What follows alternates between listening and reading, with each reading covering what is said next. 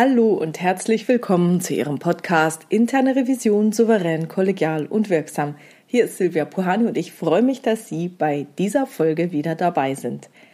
Heute habe ich Frank Hanke im Interview. Er blickt auf 33 Jahre in der internen Revision zurück. Und selbstverständlich habe ich ihn hierzu sehr, sehr gerne interviewt. Das hat wahnsinnig viel Spaß gemacht. Wir sprechen unter anderem über sein Selbstverständnis als interner Revisor, seinen Einstieg in die interne Revision, wie sich die interne Revision seither entwickelt hat, wie sie in zehn Jahren vielleicht aussehen könnte und worauf es seiner Meinung nach ankommt, um ein souveräner, kollegialer und wirksamer Revisor zu werden. Ich wünsche Ihnen viel Spaß beim Zuhören und erfolgreiche Prüfungsprozesse.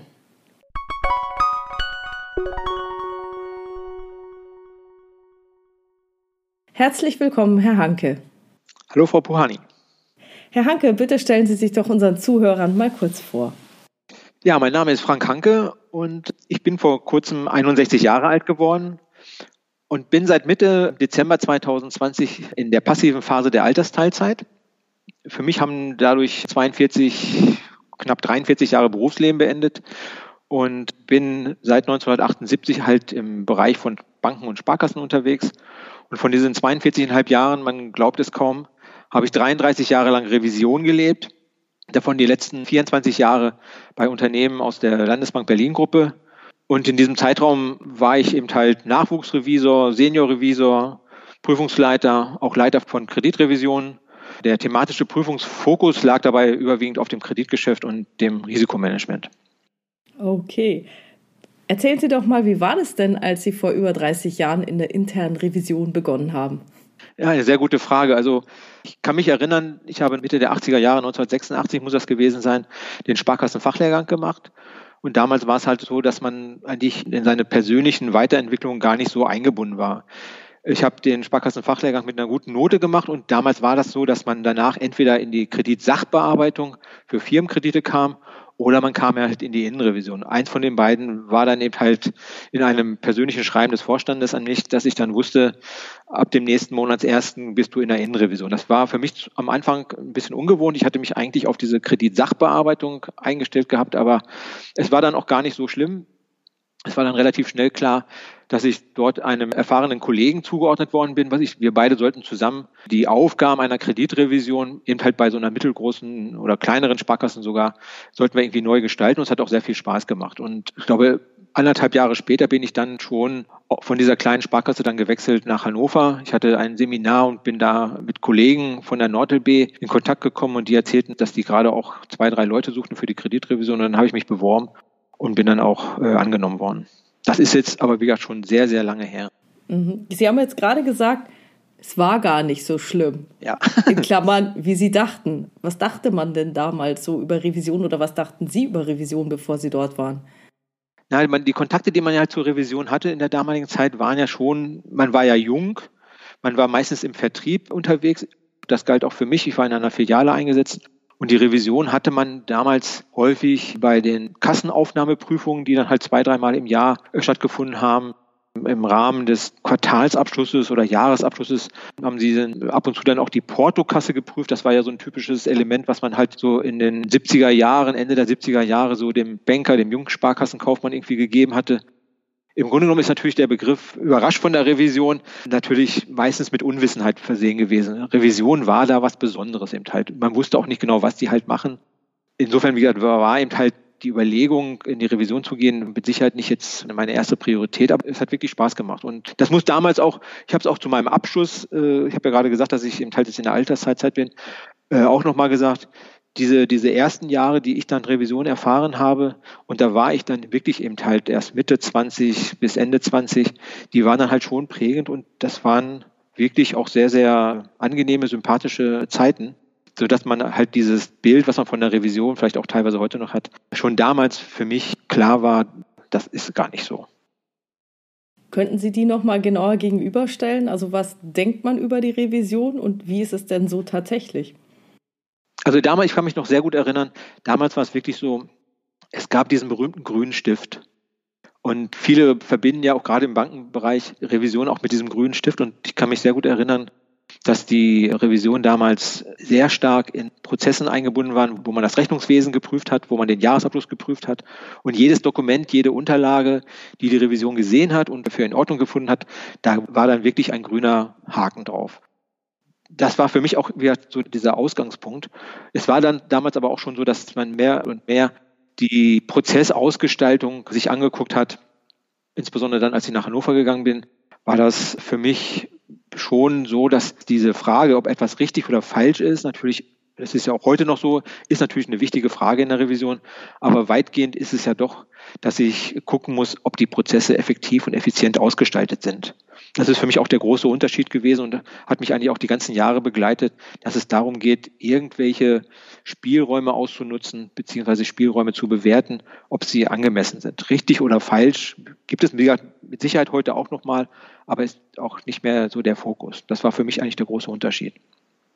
Ja, das kann ich gut nachvollziehen. Ich, ich bin so am Überlegen, ob die interne Revision diese grundsätzliche Entwicklung von Schwarz-Weiß weg hin zu, also dass die zuerst Schwarz-Weiß geprüft haben, so Bilanzierung, Rechnungswesen und so weiter.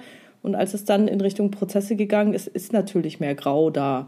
Also ob das so, so ein ja. grundsätzlicher Shift auch war oder wo das dann auch herkommt. Aber ich empfinde es auch so, dass es auch heutzutage wirklich nur noch sehr, sehr wenig gibt, was man so schwarz-weiß prüfen kann und gegenüberstellen kann. Ja, ja. Also das sind für mich aber positive Entwicklungen. Das macht die Sache ja auch ein bisschen spannender und es macht die Sache auch ein bisschen herausfordernder, weil sonst ist es ja wirklich so, dass man halt nach einer Checkliste, nach einer klaren Vorgabe irgendeinen Vorgang sich angucken kann und dann ist der eben halt richtig oder er ist falsch oder er ist schwarz oder er ist weiß. Auf Dauer hat mich das nie befriedigt sondern es geht dann wirklich dann auch dann in den Dialog, in die Diskussion mit den Fachbereichen. Wieso habt ihr denn diesen Prozess so ausgestaltet? Was hat euch dazu bewogen? Und dass man da auch wesentlich aus meiner Sicht akzeptierter wird, als ständig nur auf Fehler und auf Mängel zu achten und diese dann auch zu suchen. Wurden Sie dann auch mal selber geprüft? Also vielleicht nicht nur in der Zeit, als Sie in der Filiale waren, sondern dann, als Sie in der internen Revision waren?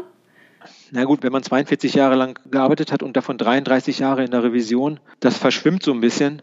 Also richtig von einer internen Revision geprüft wurde ich, glaube ich, ja, mit Ausnahme der Portokasse Ende der 70er eigentlich nie. Aber ich vergleiche das mal mit sich mit Gesprächen, die man vielleicht hat mit externen Prüfern. Und da merkt man ja eigentlich auch sehr schnell, dass man die Seiten auch sehr schnell wechseln kann. Ich habe Gespräche geführt mit externen Prüfern, mit Wirtschaftsprüfern, wo man dann ja eigentlich in die gleiche Lage kommt, wie man sie dann aus den Gesprächen mit Fachbereichen kennt, dass man ja auch einem externen Prüfer versucht zu erklären, dass man bewusst halt in der Revision vielleicht den Prozess so oder so gemacht hat, dass man im Rahmen von Prüfungen so oder so vorgegangen ist. Ich habe aber immer Wertschätzung eigentlich gespürt mit den Wirtschaftsprüfern und mit externen Prüfern. Insofern hat man da schon sehr, sehr deckungsgleiche Vorgehensweisen. Was ja auch eigentlich in Ordnung ist, zum Handwerk eines Prüfers gehört eben halt Fragen, Nachfragen, gegebenenfalls nochmal Nachfragen und dann eben halt erst bewerten. Und dass das eben halt auf allen Seiten, sowohl bei den externen Prüfern als auch bei den internen Prüfern, kommt immer so auch für mich diese menschliche Komponente.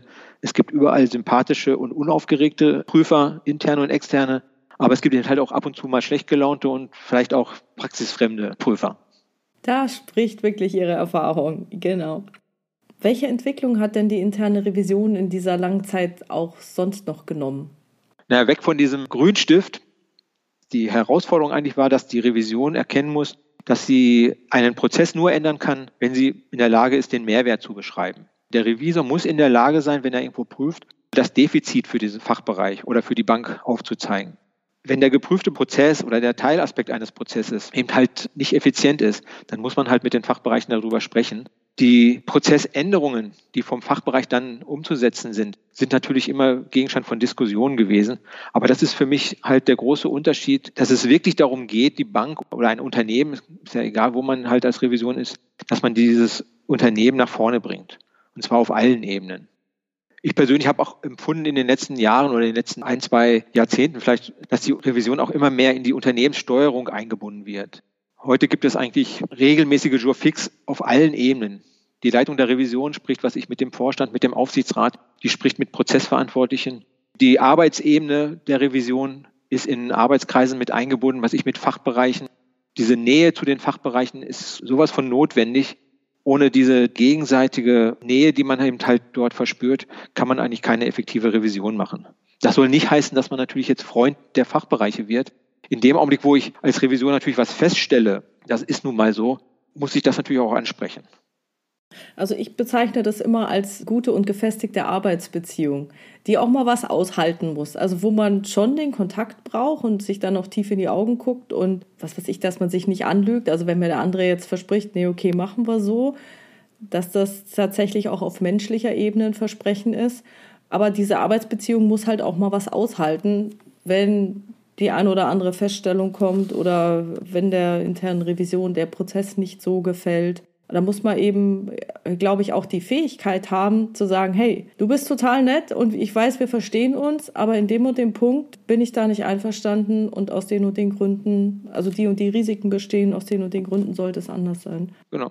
Also da, wo ich eigentlich in der Praxis immer ein bisschen gezweifelt habe, ob Revision das Richtige ist, ist eigentlich, wenn man Kollegen hat, die eben halt als Schlaumeier oder Besserwisser auftreten. Da gibt es in diesen 33 Jahren Revision viele Beispiele, wo ich mich wirklich manchmal gewundert habe, dass auch erfahrene Revisoren nicht in der Lage sind, dort auch mit mehr Verständnis, mit mehr Wertschätzung die Arbeit zu erklären, warum die Revision eben halt in diesen Prüfungsansätzen tätig sind. Und Schlaumeier und Besserwisser, das braucht man wirklich nicht. Das braucht man natürlich auch nicht auf Seiten von Fachbereichen.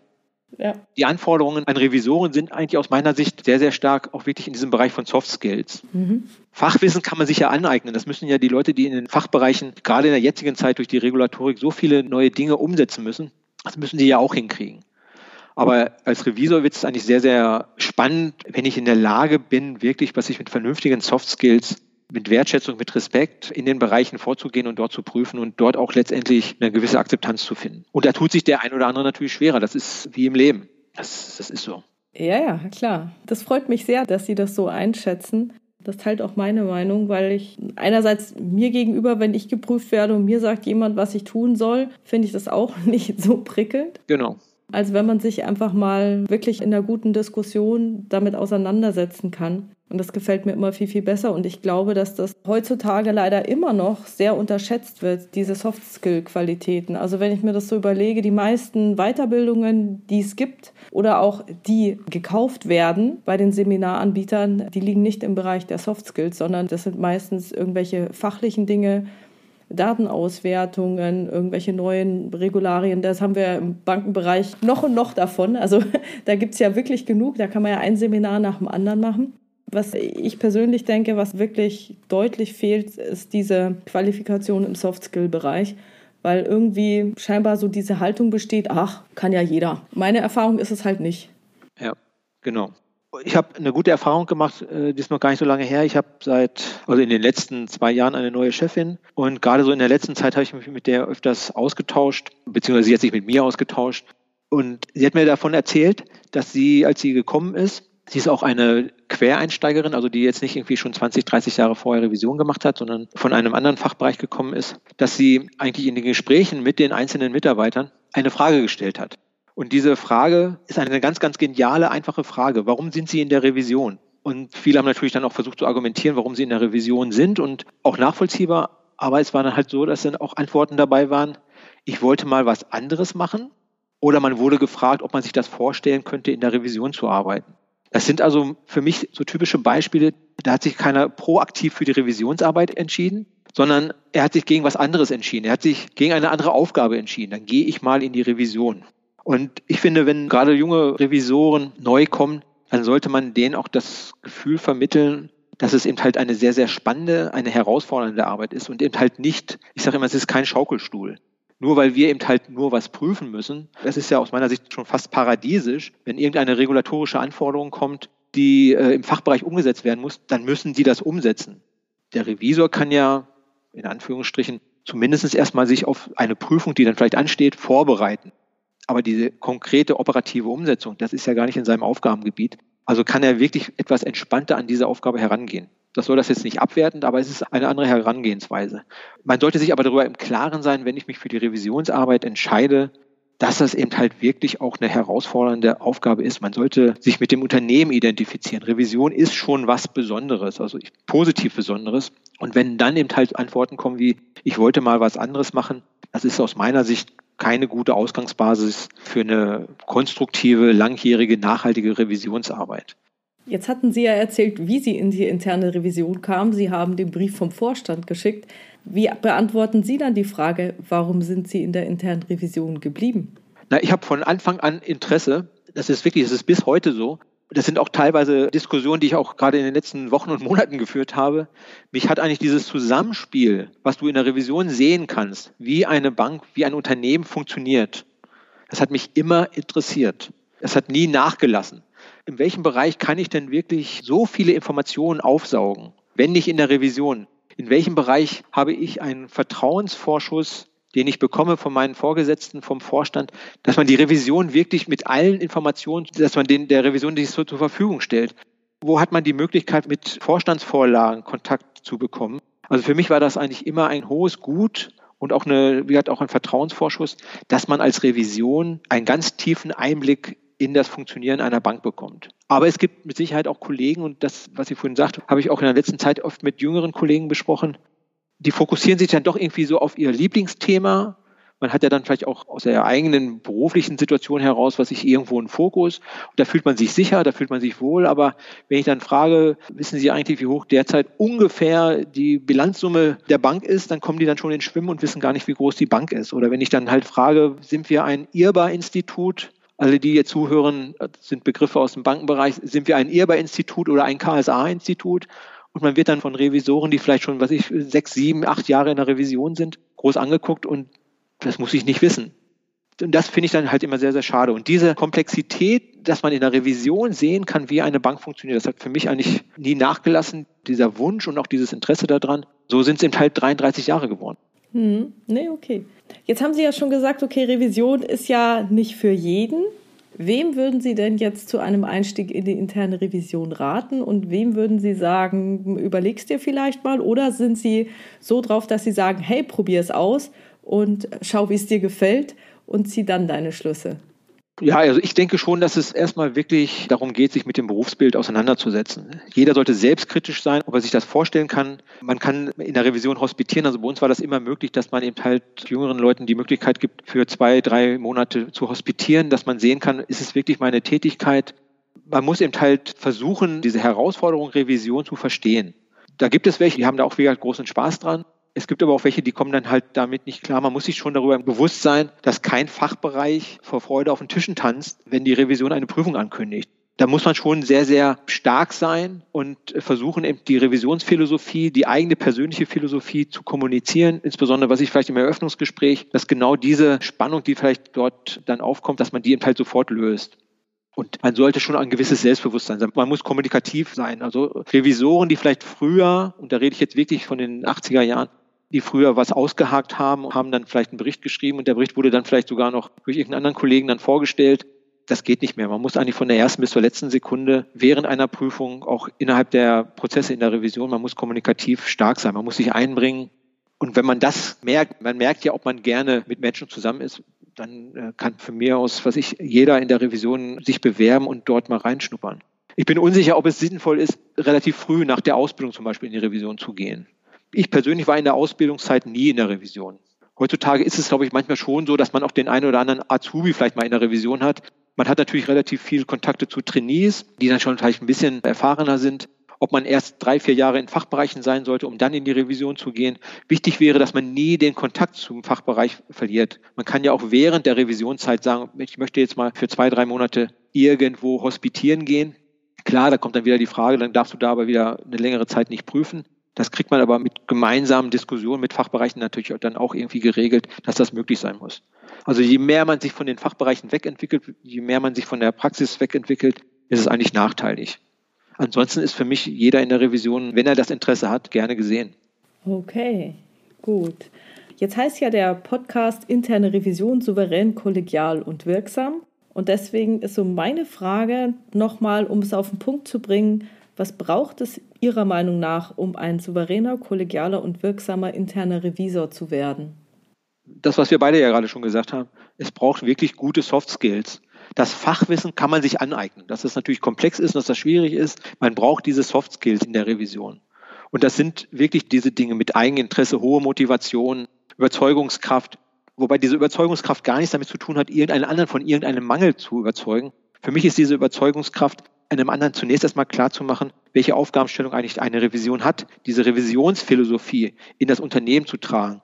Das ist natürlich auch Aufgabe von der Führungsebene einer Revision, aber es ist natürlich auch bei jedem Kontakt, die ein Revisor mit der Arbeitsebene hat, muss er eigentlich immer für diese Revisionsphilosophie stehen. Und wenn diese Revisionsphilosophie auch wirklich eine gute Philosophie ist, wo sich ein Mitarbeiter der Revision auch identifizieren kann, dann passt das auch. Aber wenn die Revisionsphilosophie jetzt bedeutet, wir wollen modern sein, wir wollen Berater sein, wir wollen Consultant sein, und dann sitzt dort ein Revisor, der eigentlich von der grundcharakterlichen Einstellung vielleicht doch noch mehr so der, ja, wie soll ich sagen, der mehr diese Ordnungsmäßigkeit prüfen möchte, dann sollte der sich natürlich schon hinterfragen, bin ich da noch richtig? Bin ich, fühle ich mich da selber wohl? Macht mir die Arbeit Spaß oder sitze ich da jetzt wirklich und warte auf Prüfungsaufträge, die mehr in diese Ordnungsmäßigkeit reingeht? Diese Revisionsphilosophie, das waren ja auch Begriffe, die hatte man eben halt vor 20, 25, 30 Jahren ja eigentlich gar nicht. Jetzt braucht man eine Revisionsstrategie. Und diese Revisionsstrategie aus meiner Sicht muss die sehr, sehr authentisch sein. Alle Mitarbeiter müssen diese Revisionsphilosophie zumindest auch leben und vorleben. Und auch Führungskräfte der Revision müssen diese Revisionsphilosophie auch auf ihren Ebenen in das Unternehmen reintragen. Wir müssen authentisch sein. Man kann nicht irgendwie auf der einen Seite, wie gesagt, sagen, wir sind sehr, sehr modern, wir wollen eben halt gar nicht mehr so diese Checklistenbearbeiter sein. Und wenn es dann doch irgendwie zu Prüfungsaufträgen kommt, dann steht dann doch wieder das Finden von Fehlern im Vordergrund. Man muss authentisch bleiben. Okay, also Fokus ist nicht Fehler zu finden, sondern Schwachstellen in Prozessen zu sehen, die die Bank dann voranbringen. Wir sitzen alle, glaube ich, im gleichen Boot. Wir sind alle im gleichen Unternehmen wir müssen uns gegenseitig versuchen, diese Fehler zu nutzen, diese Mängel, diese Schwachstellen zu nutzen, um Prozesse besser zu machen. Es muss einen Mehrwert geben. Mhm. Klar gibt es auch einen Mehrwert, indem man eigentlich was falsch gemacht hat und der Revisor stellt diesen Fehler fest, dann ist es auch ein Mehrwert. Das will ich auch gar nicht verneinen, dass es das heutzutage gar nicht mehr gibt. Aber es geht aus meiner Sicht wirklich mehr in diese Prozessausgestaltung. Okay. Wie sieht denn dann die interne Revision Ihrer Meinung nach in zehn Jahren aus? Ich würde das gar nicht so isoliert sehen die Frage könnte man ja auch stellen, wie sieht eine Bank in zehn Jahren aus? Die Revision wird ja immer Bestandteil einer Bank sein. Die Revision muss letztendlich gucken, wie sich auch die Bankenbranche verändern wird. Sie muss immer up-to-date sein. Sie muss sich auf nationale, internationale Veränderungen einstellen. Sie muss den betriebswirtschaftlichen Aspekt mit berücksichtigen. Das gilt, wie gesagt, für die strategische Ausrichtung der Revision. Das gilt für die personelle Ausstattung der Revision, was ich vorhin schon gesagt habe, und auch für die Prüfungsansätze in der Vergangenheit war es ganz häufig so, und gerade das Jahr 2020 hat das gezeigt, dass das eben halt auch nicht mehr modern ist, dass am Ende des Jahres gefragt wird oder geguckt wird, haben wir den Prüfungsplan eingehalten? Haben wir das, was wir uns am Anfang des Jahres vorgenommen haben, was wir vielleicht auch mit den Aufsichtsgremien besprochen haben, haben wir das erreicht? Aber aus meiner Sicht reicht das ja gar nicht aus. Gerade dieses Corona-Jahr hat ja gezeigt, wie wichtig es ist, flexibel zu sein, wie wichtig es ist, auf veränderte Rahmenbedingungen einzugehen. Da kann es natürlich schon mal kommen, dass man halt den Prüfungsplan, so wie man ihn vorhatte, nicht erfüllt hat. Da muss man aber diese Veränderungen eben halt sachgerecht auch im Sinne des Unternehmens geprüft haben. Wir müssen alle authentisch, flexibel und zukunftsorientiert sein. Und in zehn Jahren, ich meine, in zehn Jahren wird die Revision immer noch was Besonderes sein. Sie wird immer noch irgendwie mit dem Prüfen und mit dem Attribut, ihr wollt ja nur Fehler feststellen, das wird, glaube ich, in zehn Jahren noch so sein. Das war auch schon in den 80er Jahren so wo man moderner werden wollte. Darüber muss man sich, glaube ich, auch im Klaren sein. Da nützt auch nichts, wenn man nicht mehr Revisor ist, sondern Auditor, wenn man dann andere Begriffe nimmt. Das wird immer was Besonderes sein.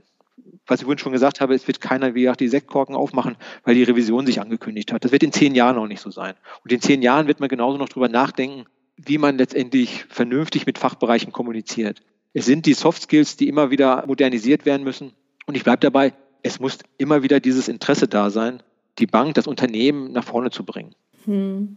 Natürlich wird in zehn Jahren auch diese, fällt mir gerade ein, die Begriffe Digitalisierung, Big Data Analysen und agiles Arbeiten, flache Hierarchien, das wird auch natürlich ein Thema sein. Da kann die Revision sich gar nicht vor wehren.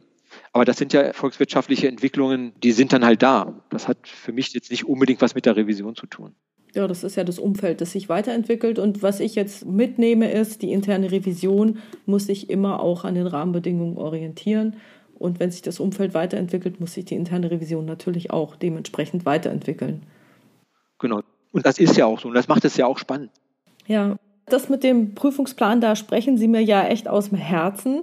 Ich finde das ja auch relativ schrecklich, diese Mehrjahresplanung, dass man sich da wirklich festlegen muss, was man alles in den kommenden Jahren in welcher Tiefe prüfen möchte. Und ich befürchte, dass wir da nicht so leicht davon wegkommen werden, weil das nämlich eine super einfache Prüfungshandlung ist. Genauso wie Sie sagen, der Revisor, der sich nicht mit der Komplexität auseinandersetzen will, der es nicht schafft, diese Komplexität auszuhalten, sondern wirklich zu beurteilen. Also wenn jetzt bei uns die Bankenaufsicht der Wirtschaftsprüfer kommen würde und sagen, Mensch, was habt ihr eigentlich jetzt in dem Corona-Jahr geprüft?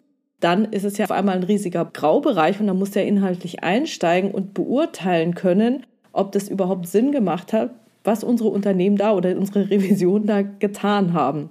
Wenn ich allerdings sage, hey, hast einen Plan mit x Prüfungen drauf, hast du die auch alle gemacht?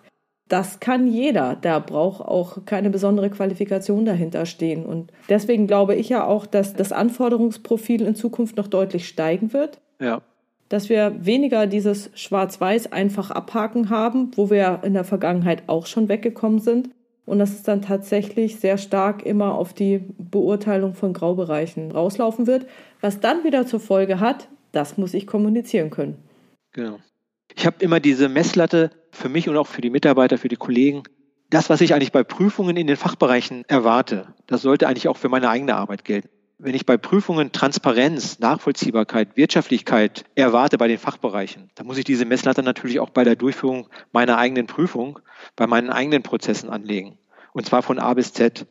Und das ist natürlich manchmal sehr, sehr schwierig. Ich erwarte ja auch eine gewisse Flexibilität von den Fachbereichen. Wenn da was Neues kommt, dann erwarte ich ja auch, dass sie das aufnehmen, dass sie das umsetzen, dass sie das vernünftig machen. Und gleichzeitig muss ich auch letztendlich versuchen, was ich im Laufe eines Jahres vielleicht meine Prüfungsansätze neu zu gestalten. Wie gesagt, Corona war das beste Beispiel dafür. Da sind Themen hochgekommen, die kann keiner 2019 gewusst haben, dass wir da Moratorien haben, dass wir Tilgungsaussetzungen ohne Bonitätsverschlechterung machen. Das konnte ja gar keiner ahnen. Aber das zeigt letztendlich, dass man da eben halt auch flexibel sein muss und eben halt auch da nicht vorkapitulieren muss, oh, das verstehe ich alles nicht, das kann ich nicht und da warten wir einfach mal ab. Dieses Risiko würde ich als Revisionschef, als Revisionsführungsebene nie eingehen. Und das kann man auch hinbekommen, denke ich mal. Diese Flexibilität haben wir in der Revision. Es klingelt ja nicht 20 Mal am Tag das Telefon von Kunden, die sich irgendwie mit neuen Krediten versorgen müssen. Wir haben ja den großen Vorteil, dass wir ja mit Prüfungen immer eine gewisse Vorbereitungszeit verbinden. Mhm. Und mir hat mal jemand gesagt, er erwartet eigentlich von der Revision, und das ist auch so ein roter Faden in meinen vielen Jahren, das Revisionsergebnis muss den Gremien, Vorstand, Aufsichtsrat Sicherheit vermitteln. Und dies gilt für mich immer unabhängig von der Anzahl von Beanstandungen.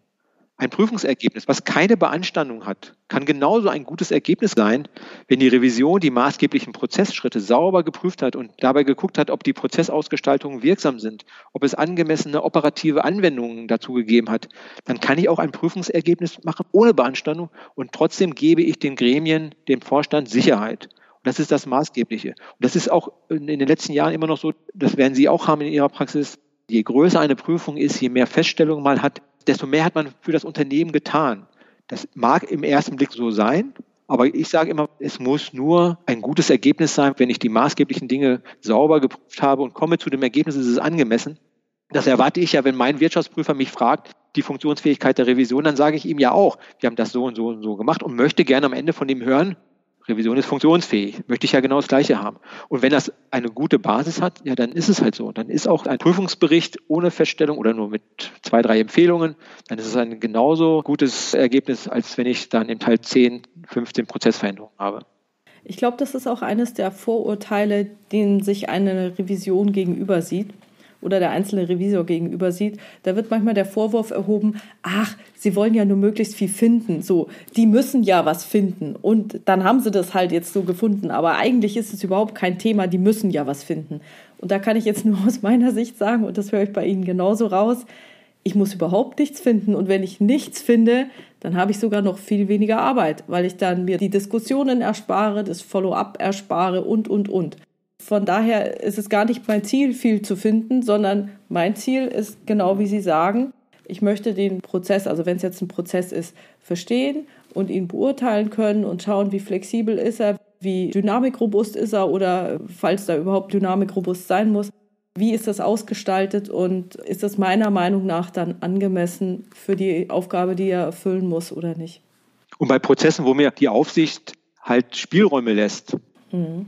Dann ist es natürlich umso schwieriger, halt zu sagen, was ist angemessen oder was ist nicht angemessen. Und da denke ich mal, das ist die Herausforderung, dass man das eben halt versucht, wirklich zu beurteilen, nicht nach richtig oder falsch, sondern ist es einfach angemessen. Ist das nachvollziehbar? Ist es wirtschaftlich? Und das sind eben halt für mich auch Dinge, die man auch einem Revisor abverlangen kann. Sonst wäre es ja wirklich ein paradiesischer Job, nur zu entscheiden, ja oder nein. Und wenn es darum geht, irgendwas zu bewerten, zieht man sich zurück und sucht sich irgendwelche Nebenkriegsschauplätze. Also mir wäre das zu langweilig, für mich wäre das dann wahrscheinlich eher die Hölle als das Paradies. Aber gut, manche Leute mögen es vielleicht. Na, ich, denke schon, das habe ich vorhin ja auch gesagt, diese Anforderung an das Personal in einer Revision, das wird schon steigen. Ich sehe es in Berlin in den letzten zwei, drei Jahren, wo wir auch da nochmal eine neue Führungsverständnis haben. Das geht schon wirklich mehr in diese Richtung rein. Sei kreativ, versuche was zu beurteilen Frage nicht alle zwei Tage nach einer Checkliste, frage nicht nach Fragenkataloge, sondern setze dich einfach mit dieser Thematik auseinander und entscheide selbst bei deinen Prüfungsergebnissen, ist es eine angemessene Umsetzung gewesen oder ist es das nicht gewesen. Und in dem Augenblick, wo ich wirklich in die Diskussion reingehe, eben halt auch offen, ergebnisoffen reingehe, komme ich auch relativ schnell zu einem Ergebnis, wo ich dann, ich persönlich dann auch sicher bin. Es gibt ja nichts Schlimmeres, als ein Prüfungsergebnis vielleicht abzuliefern, wo man gar nicht so dahinter steht. Nur weil man sich dann vielleicht dann doch nicht durchgesetzt hat, dann muss man eben halt wirklich in Gesprächen versuchen, beide Seiten zusammenzubekommen. Und das ist natürlich schon ein Vorteil, wenn man eben halt das 30 Jahre macht und wenn das jemand ist, der vielleicht zwei, drei Jahre gemacht hat, dass der sich da unsicher fühlt. Für solche Leute muss man halt dann wirklich auch Rückendeckung geben. Dem muss man dann auch die Sicherheit geben, dass das eben halt auch nicht von heute auf morgen geht.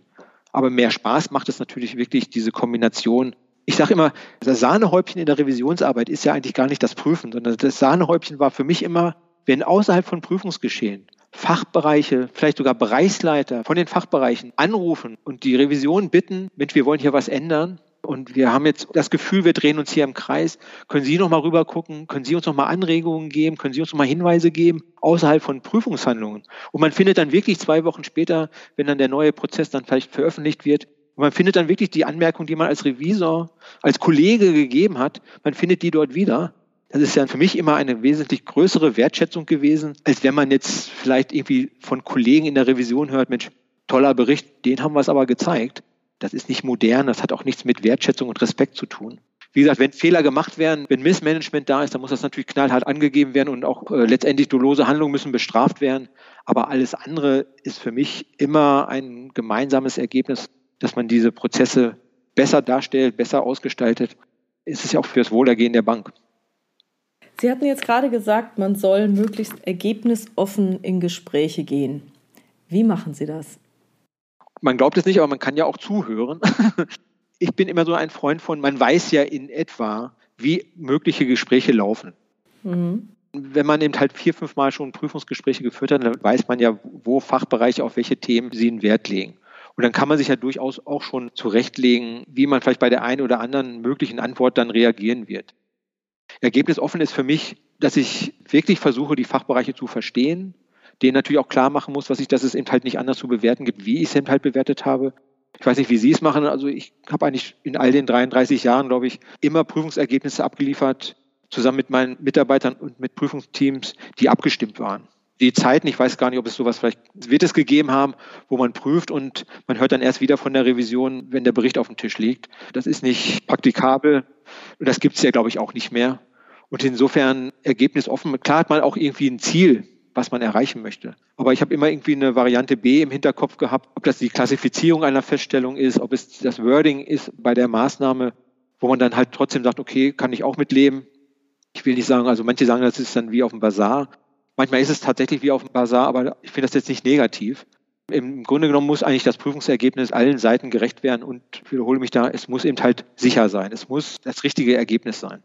Also ich denke auch, sich anzukündigen, nach dem Kickoff-Gespräch sagen, vielen Dank, wir ziehen uns jetzt mal zurück und prüfen. Es geht ja heutzutage mit der Technik so viel, das ist ja fast das Problem.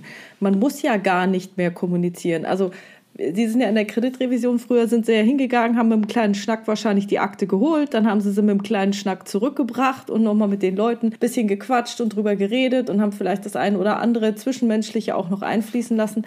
Heutzutage ist alles digital, das ist ja alles im Online-Zugriff. Also man muss eigentlich mit dem Fachbereich gar nicht mehr so kommunizieren, wie es früher erforderlich war, einfach nur um an die Unterlage zu kommen. Man muss nicht. Man muss nicht, aber deswegen ist es heute noch. Aber man sollte. Heute umso wichtiger mit den Leuten zu reden, damit die auch das Gesicht dazu kennen und die Person kennenlernen und vielleicht auch das ein oder andere vorab zu klären. Also für mich ist das Schlimmste, wenn der Fachbereich von nichts weiß und auf einmal den Bericht auf den Tisch bekommt. Also ich muss sagen, also Asche auf mein Haupt mir passiert ist auch manchmal, wenn ich eigentlich ein ganz, ganz anderes Prüfungsthema habe und dann ist sozusagen noch irgendein Beifang dabei, das einen ganz anderen Bereichsleiter betrifft, der mit dieser Prüfung überhaupt nichts zu tun hat, aber dann trotzdem irgendwie noch dabei ist. Da muss ich sagen, passiert es mir auch noch mal hin und wieder, dass ich dann im Eifer des Gefechts vergesse, Eifer des Gefechts ist auch wieder schlecht formuliert, weil es ist ja eigentlich keine kriegerische Metapher, aber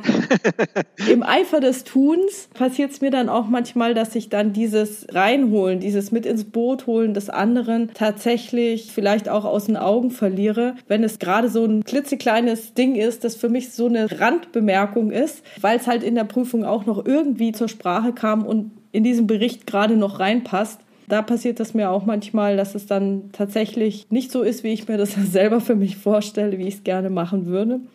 Da zählt aus meiner Sicht auch eine gewisse Selbstdisziplin dazu. Also solche Situationen gibt es ja. Man merkt ja auch, dass alle Prozesse immer verzahnter werden. Also im Rahmen einer Prüfung auf einmal noch, wie, der Begriff finde ich schön, einen Beifang zu haben, das ist ja schon fast Prüfungsalltag. Das kann man ja gar nicht verhindern.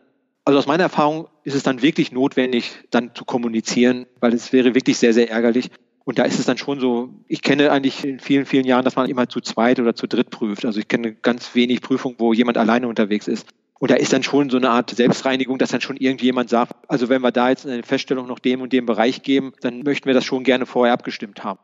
Das bedeutet natürlich auch wieder kommunikativ, dass man dann natürlich dann den Prozessverantwortlichen dann wieder klar macht, Mensch, wir haben den und den Prozess eigentlich geprüft, da hatten, sind wir gar nicht davon ausgegangen, warum sollte man da auch nicht sagen, was sich, da sind wir am Anfang gar nicht drauf gekommen, da haben wir gar nicht an Sie gedacht dann macht man eben halt nochmal ein Gespräch, eine Prüfungsnachmeldung oder wie auch immer und versucht dann halt das Ergebnis natürlich auch nochmal abzustimmen. Dann ist es dann halt so. Die Alternative wäre auch, dass, wenn es denn möglich ist, dass man diesen Beifang wirklich dann separiert und sagt, okay, dann packen wir das dann wirklich in eine Prüfung, wo wir das dann nochmal aufgreifen das muss man dann halt gucken. Aber wenn es wirklich sehr aktuell ist, dann sollte man natürlich auch nicht warten, bis man dann irgendwie dieses Ergebnis, was man da noch bekommen hat, dass man das irgendwie dann zwei Jahre später dann verarbeitet. Das, ist, das macht ja dann auch keinen Sinn. Aber es gehört eben halt wirklich dazu, dass man dann auch sauber und transparent kommuniziert. Haben Sie noch irgendeinen speziellen Rat an Neu- oder Quereinsteiger in die interne Revision? Was ich vorhin schon gesagt habe, das nimmt ja auch immer zu, diese Möglichkeit von Hospitation. Also wir in Berlin in den letzten drei, vier Jahren haben wirklich eigentlich permanent irgendwie ein oder zwei Hospitanten dabei gehabt. Diese Hospitanten, die haben dann irgendwie halt einen Schwerpunkt, die kommen aus der IT-Ecke, die wollen mal gucken, wie eine IT-Revision oder wie IT-Prozesse geprüft werden, aus dem Kreditgeschäft. Diese Möglichkeit, das ist ja Revisionsmarketing. Mhm. Ich darf mich ja als Revision nicht wundern, wenn ich kein aktives Revisionsmarketing mache, dass meine Fachbereiche sich ihr eigenes Urteil erlauben. Und dann darf man sich auch nicht wundern, wenn dann 2021 dann Fachbereiche, und wenn es nur auf der ganz normalen Gesprächsebene ist beim Mittagessen, wenn Fachbereiche immer noch glauben, dass die Revision eben halt Aufpasser, Kontrolleur, Polizei und solche Attribute haben, dieses Revisionsmarketing, es gibt Hospitationsveranstaltungen, wo auch andere Fachbereiche ja natürlich auch junge Leute auffordern, guck doch mal ins Risikocontrolling rein, guck doch mal in die Organisationsabteilung, guck mal ins Compliance rein. Da sollte sich die Revision immer mit in die erste Reihe stellen und da auch irgendwie Revisionsmarketing machen ihr könnt auch bei uns hospitieren und wenn es dann wirklich, das, das merkt man ja, ob das einer ist, der sich auch mit dieser Thematik anfreunden kann, der sich damit befassen kann, dann muss man dem eben halt auch wirklich ein bisschen Honig um den Bart schmieren, dass er auch dann tatsächlich in die Revision geht. Auch wenn er dann vielleicht von seinen Kollegen, von seinen jungen Kollegen dann, du kannst doch nicht in die Revision gehen, was willst du denn da? Genau. Also dieses Revisionsmarketing ist für mich auch das authentischste, was es eigentlich gibt. Wenn natürlich da jemand die Revision sehr, sehr wie soll ich sagen, sehr, sehr eintönig vorstellt und halt 20 Seiten Revisionsanforderungen aus irgendwelchen aufsichtsrechtlichen Grundlagen zitiert, ja, dann werde ich natürlich keinen 25-Jährigen begeistern, in die Revision zu kommen. Aber wenn ich vielleicht Beispiele habe oder wenn ich eben halt auch junge Leute, die in der Revision sind, dass ich denen schon die Aufgabe gebe, die Revision auf irgendeinem Hospitationstag zu vertreten und dort zu zeigen, Mensch, Leute, das macht mir wirklich Spaß. Ja, dann kommen ja auch gute Leute, kommen dann auch in die Revision. Marketing, Marketing, das ist halt so. Hätten Sie dann vielleicht noch eine nette Anekdote für unsere Zuhörer, so aus 33 Jahren Revisionstätigkeit, Sie waren ja in verschiedenen Häusern, also von daher. Es gibt ja immer so nette Sachen, die einem passieren, wo man dann hinterher denkt, äh, das war wirklich witzig. ich hoffe, dass dann der Kollege nicht zuhört. Was ich immer gerne erzähle, das ist aber schon wirklich lange her. Das ist auch Ende der 90er Jahre, da bin ich gerade nach Berlin gekommen. Ich hatte einen Kollegen, der eben halt wirklich gesehen hat, Revision ist dafür verantwortlich, in dieser Bank dafür zu sorgen, dass alles richtig abläuft. Da gab es auch noch nicht dieses Thema Third Line of Defense. Das kannte man natürlich damals nicht. Und ich werde es nicht vergessen, das muss wie gesagt Ende der 90er Jahre gewesen sein. Da haben wir bei einem Tochterunternehmen zu zweit geprüft. Und dieses Tochterunternehmen hatte einen Pförtner. Und hinter dem Pförtner oder seitlich des Pförtners waren die Drehkreuze, wo man durchgehen konnte, um dann den Fahrstuhl zu nehmen, hochzufahren, da wo man das Prüfungsgespräch hatte. Und wir kommen dahin und ich war das erste Mal mit ihm und wir gehen zum Pförtner und ich hatte mir dann schon zurechtgelegt, dass ich kurz meinen Namen nenne, aus welcher Abteilung ich komme und dass ich einen Termin um 10 Uhr mit dem und dem habe. Und wir kommen dahin und mein Kollege nimmt seinen Dienstausweis oder wir haben einen Dienstausweis, wo das Wort Revision noch so in Rot extra nochmal so draufgedruckt ist und hält das diesem Pförtner wirklich ohne ein Wort unter die Nase. Das einzige Wort, was er gesagt hat, Revision. Und im gleichen Augenblick gingen die Drehkreuze auf und wir konnten durchgehen. Und als wir dann im Fahrstuhl waren, habe ich dann zu ihm gesagt, wieso haben Sie denn uns nicht erstmal kurz vorgestellt, wer wir sind und dass wir einen Termin haben und ob er so freundlich wäre, uns die Drehkreuze zu öffnen? Der hat mich mit großen Augen angeguckt und hat gesagt, warum das denn? Das reicht doch, wenn ich sage, ich bin Revision. Heute passiert sowas, glaube ich, nicht mehr. Aber das werde ich nie vergessen, dass ich das damals schon nicht verstanden habe, dass dieser Kollege halt so viel Respekt versprüht hat. Er dachte wahrscheinlich, es ist positiver Respekt, so viel Achtung versprüht hat, dass allein das Wort Revision ihm wirklich die Drehkreuze und den Fahrstuhl alles öffnet. Und das ist wirklich, wie gesagt, das ist viele Jahre her. Das darf nicht passieren. Also ich weiß, als ich mal beim Einkaufen war, das war damals noch ein Plusmarkt, also von daher ist es äh, sehr, sehr lange her. Und da hing im Eingangsbereich sowas wie ein Steckbrief mit einem schlechten Foto drauf. Und dann stand dort, Achtung, Achtung, dieser Mann gibt sich als Revisor aus, geht in die Filialen, also in diese Plus-Filialen hinein, sagt, er muss mal hier Kassenaufnahme machen, ist sozusagen durchgerauscht, hat die ganzen Einnahmen des Tages in die Hand bekommen und ist damit dann wieder gegangen. So, genau daran erinnert mich das jetzt. Also wir haben damals nichts mitgehen lassen, also davon mal jetzt ab. Das versteht sich von selbst, aber. Aber das Ärgerliche ist ja, dass dann solche Situationen natürlich bei Fachbereichen einen stärkeren Eindruck hinterlassen als zehn Kollegen, die eben halt sehr offen, sehr kommunikativ, sehr konstruktiv miteinander umgehen. Das eine Schlechte kann eben halt zehn gute Dinge eben halt wirklich übertünchen.